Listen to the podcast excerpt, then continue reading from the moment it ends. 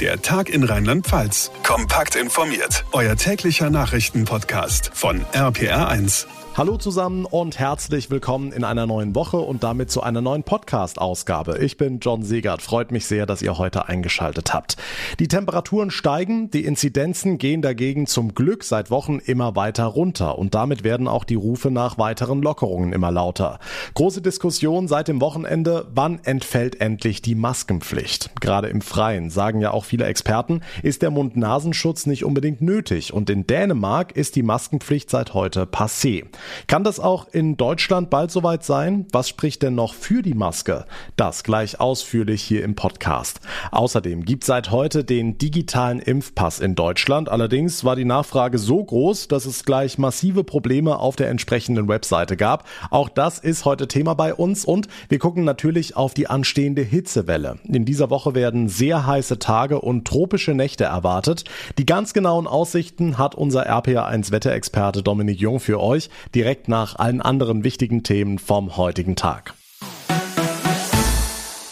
Der erste volle richtige Schultag, kompletter Stundenplan, so mit allen im Klassensaal. Das kann anstrengend sein, stelle ich mir vor. Nach sechs Monaten erst zu Hause, dann mit halber Belegschaft im Wechsel, sind die rheinland-pfälzischen Schulen zurück im Präsenzunterricht. Niedrige Inzidenzen und geimpfte Lehrkräfte machen es möglich und führen schon zur nächsten Diskussion. Wie lange noch die blöden Masken? Erst recht jetzt, wo es so heiß wird. Susi Kimmel aus dem RPA1 Nachrichtenteam, ist denn das Ende absehbar? Naja, also das Ende der kompletten Maskenpflicht noch nicht. Der Kurs in Rheinland-Pfalz soll sein, eins nach dem anderen. Wir sind ja in voller Präsenz und das bedeutet, dass grundsätzlich die Masken noch getragen werden müssen. Wir wollen das so schnell wie möglich auch wieder verändern, aber wir wollen auch die Schritte oder Schritt für Schritt gehen. Jetzt ist erst volle Präsenz und dann kommen die nächsten Schritte. Die rheinland-pfälzische Bildungsministerin Stefanie Hubig. Grund- und FörderschülerInnen machen den Anfang. Seit heute keine Maske mehr in den Pausen. Bei weiter sinkenden Zahlen werden dann wohl die Älteren folgen. SPD-Gesundheitsexperte Karl Lauterbach sieht das kritisch. Ehrlich gesagt, zum jetzigen Zeitpunkt würde ich die Maskenpflicht in den Schulen nicht aufheben, weil für das noch laufende Schuljahr äh, wäre es nicht schön, wenn sich die Kinder infizieren würden, kurz vor den Sommerferien. Letztlich bleibt die Entscheidung über die Maskenpflicht Sache der Länder. Hm, was spricht denn noch für die Maske, auch für Erwachsene? Also für die Maske spricht unter anderem das Risiko durch die indische oder auch Delta-Variante, die gerade wieder für mehr Infektionen in Großbritannien sorgt. Bei uns noch nicht. Trotzdem sagen Experten, wenn Maske runter, dann draußen und nur bei Abstand. Das kann man halt schlecht unterscheiden. Wann sind viele Leute hier? Am Wochenende muss man die Maske aufziehen, unter der Woche nicht. Ich finde, da sollte jeder einfach für sich entscheiden, hier ist kein Mensch weit und breit und da ziehe ich sie aus. Wir haben jetzt 15 Monate diese Pandemie und diese paar Tage, das würde ich locker noch durchstehen. Wenn das Wetter schön wird, wieder richtig zu atmen draußen, wäre halt schon sehr schön, ja. Stimmen vom Mainzer Rheinufer, durchatmen zuerst draußen und dann mal gucken. Das wird wohl der Weg sein. In Dänemark gilt die Maskenpflicht seit heute nicht mehr und Bundesgesundheitsminister Jens Spahn sagt, es könnte auch bald in Deutschland so sein. Wie genau stellt er sich das vor? Also so ganz wie in Dänemark wird's nicht laufen, aber Spahn kann sich gut vorstellen, die Maskenpflicht nach und nach aufzugeben. Heißt also nicht sofort in allen Bereichen. Er rät im Einzelfall dazu, die Maske lieber zu tragen, besonders auf Reisen und bei Treffen in Innenräumen. Die FDP hat stattdessen ein komplettes Ende der Maskenpflicht gefordert. So ist es seit heute eben auch in Dänemark. Einzige Ausnahme dort der öffentliche Nahverkehr. Lass uns über den neuen digitalen Impfpass sprechen. Ab heute kann jeder im Netz sehen, welche Apotheke in der Nähe diesen Pass ausstellen kann. Kommt dieser digitale Impfpass denn gut an? Also ich würde mal sagen, ja, denn das Interesse daran ist so groß, dass es heute direkt Probleme mit der Website gibt. Die ist nämlich seit heute Vormittag überlastet. Es kommt immer wieder eine Fehlermeldung, dass die Seite gar nicht aufgerufen werden kann oder Wartungsarbeiten stattfinden würden. Wer Interesse am digitalen Impfpass hat, der braucht also ein bisschen Geduld. Einfach hin und wieder mal auf der Website mein-apothekenmanager.de nachschauen. Der Fehler wird sicher bald behoben sein. Die Infos von Susi Kimmel, vielen Dank. Und damit zu weiteren wichtigen Meldungen vom heutigen Tag mit Marius Fraune aus der RPA1 Nachrichtenredaktion. Schönen Feierabend. Während in Deutschland schon die ersten digitalen Impfzertifikate ausgestellt werden, wird es auch mit dem EU-weiten Impfnachweis bald soweit sein. Mitte nächster Woche sollen in einem ersten Schritt 15 EU-Staaten an die notwendige Technik angeschlossen werden. Die entsprechende Verordnung wurde heute unterzeichnet. Offiziell wird der EU-weit gültige grüne Pass zum 1. Juli eingeführt. Auch nach der Corona-Pandemie könnten sich viele Menschen vorstellen, einen größeren Abstand zu anderen Leuten zu halten. Darauf weist eine Studie der Mainzer Johannes Gutenberg Universität und der LMU München hin. RPA1-Reporterin Susanne Weise. Die 136 Testpersonen mussten dabei anhand einer Silhouette die für sie angenehmste Distanz zu einer anderen Person markieren. Dieser Test wurde mehrfach mit zeitlichem Abstand wiederholt. Das Ergebnis? Als bevorzugte Distanz während der Pandemie wurden 1,80 Meter angegeben. Für die Zeit danach 1,40 Meter. Und das sind 20 Zentimeter mehr als vor Corona. In einem Hochhaus in Mainz-Gonsenheim ist am Vormittag Feuer ausgebrochen. Betroffen ist den Einsatzkräften zufolge eine Wohnung im 14. Stock. Hier kam es nach ersten Erkenntnissen zu einer Verpuffung. Feuerwehrsprecher Behrens sagte der AZ. Eine Person wurde aus dem Brandgeschoss gerettet und dem Rettungsdienst übergeben. Wir haben äh, natürlich sofort mit der Brandbekämpfung begonnen, ähm, nachdem auch die Menschenrettung abgeschlossen war. Das wird sich jetzt im Weiteren fortsetzen. Wir werden das Brandgeschoss auch nochmal kontrollieren, die darüber gelegenen Geschosse entrauchen, auch diese nochmal zur Sicherheit kontrollieren. Rund 80 BewohnerInnen mussten ihre Wohnungen bis auf weiteres verlassen. Zudem wurde das Gebiet weiträumig abgesperrt. Die Brandursache ist noch unklar. Der dänische Fußballnationalspieler Christian Eriksen muss nach seinem Kollaps weiter im Krankenhaus in Kopenhagen bleiben, ist nach Angaben seines Beraters aber auf dem Weg der Besserung. Er scherze und sei guter Stimmung, sagte er gegenüber der Gazzetta Bello Sport. Um zu verstehen, was passiert sei, brauche es nun gründliche Untersuchungen. Der 29-jährige Mittelfeldspieler Eriksen hatte am Samstagabend kurz vor der Halbzeitpause des Gruppenspiels gegen Finnland einen Herzstillstand erlitten und war auf dem Rasen wiederbelebt worden. Ich glaube, jede und jeder von uns hat sich schon geärgert über Tretminen. Draußen im Park, auf dem Spielplatz oder auch mitten auf dem Gehweg. Frauchen und Herrchen müssten das eigentlich wegmachen, tun sie aber nicht immer und deshalb lassen sich viele Städte und Gemeinden in Rheinland-Pfalz was einfallen.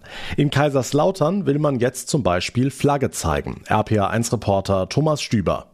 Die Stadt Kaiserslautern hat ein Problem, ein Hundekotproblem. Dagegen wollen die Verantwortlichen ab heute vorgehen. Und zwar soll in jeden liegen gelassenen Hundekot ein Fähnchen gesteckt werden.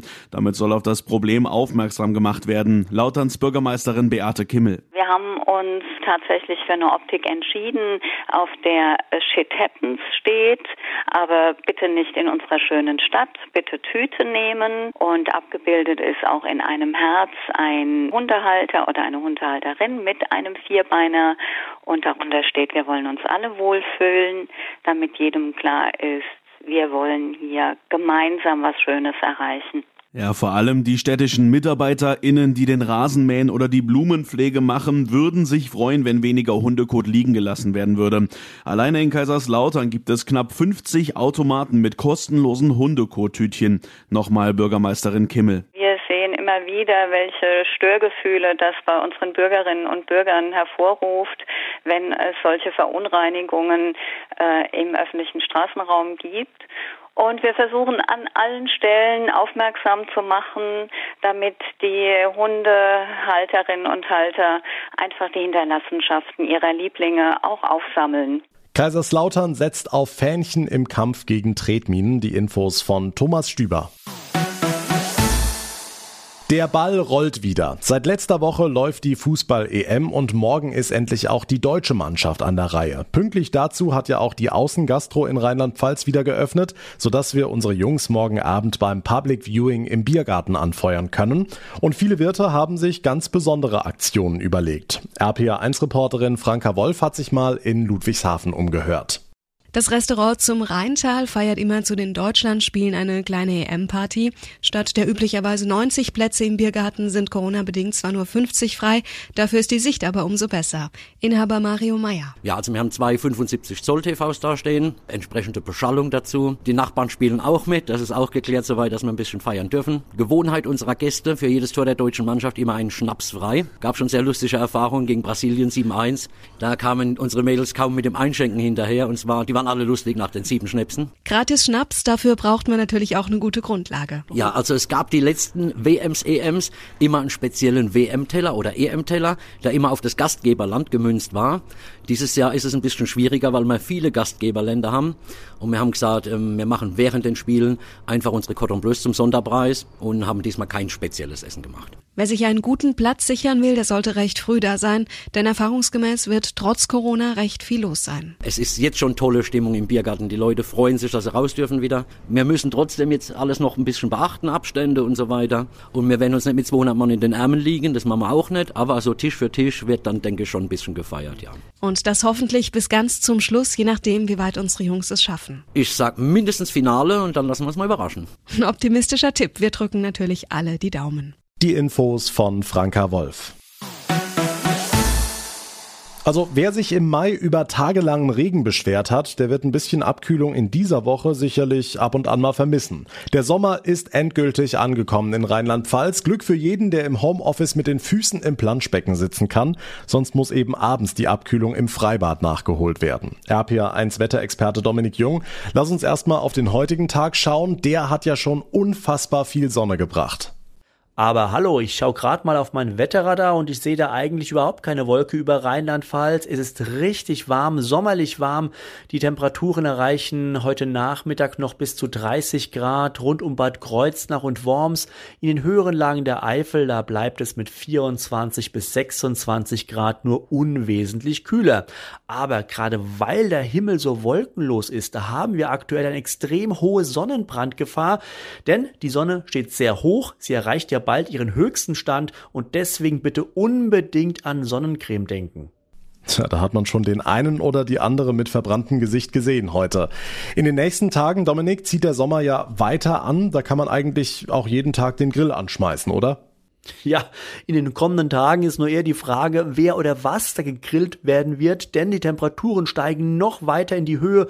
Morgen auf 31, 32 Grad, auch am Mittwoch und Donnerstag sehr viel Sonnenschein und dann Spitzentemperaturen von 34 bis 36 Grad. Ob da das Grillen noch Spaß macht, ist eine andere Frage. Dazu viel Sonnenschein und erst ab Donnerstagnachmittag die ersten Hitzegewitter die sommerlichen Aussichten von und mit Dominik Jung. Und das war der Tag in Rheinland-Pfalz für heute. Wenn euch die Ausgabe gefallen hat, dann wäre es ganz toll, wenn ihr uns eine kurze Bewertung bei Apple Podcasts hinterlassen würdet. Dauert gar nicht lang, nur ein paar Minuten und ihr bleibt immer auf dem Laufenden, wenn ihr unseren Tag in Rheinland-Pfalz auch gleich abonniert bzw. uns folgt auf der Plattform, auf der ihr mir gerade zuhört. Dann verpasst ihr nämlich keine Ausgabe mehr.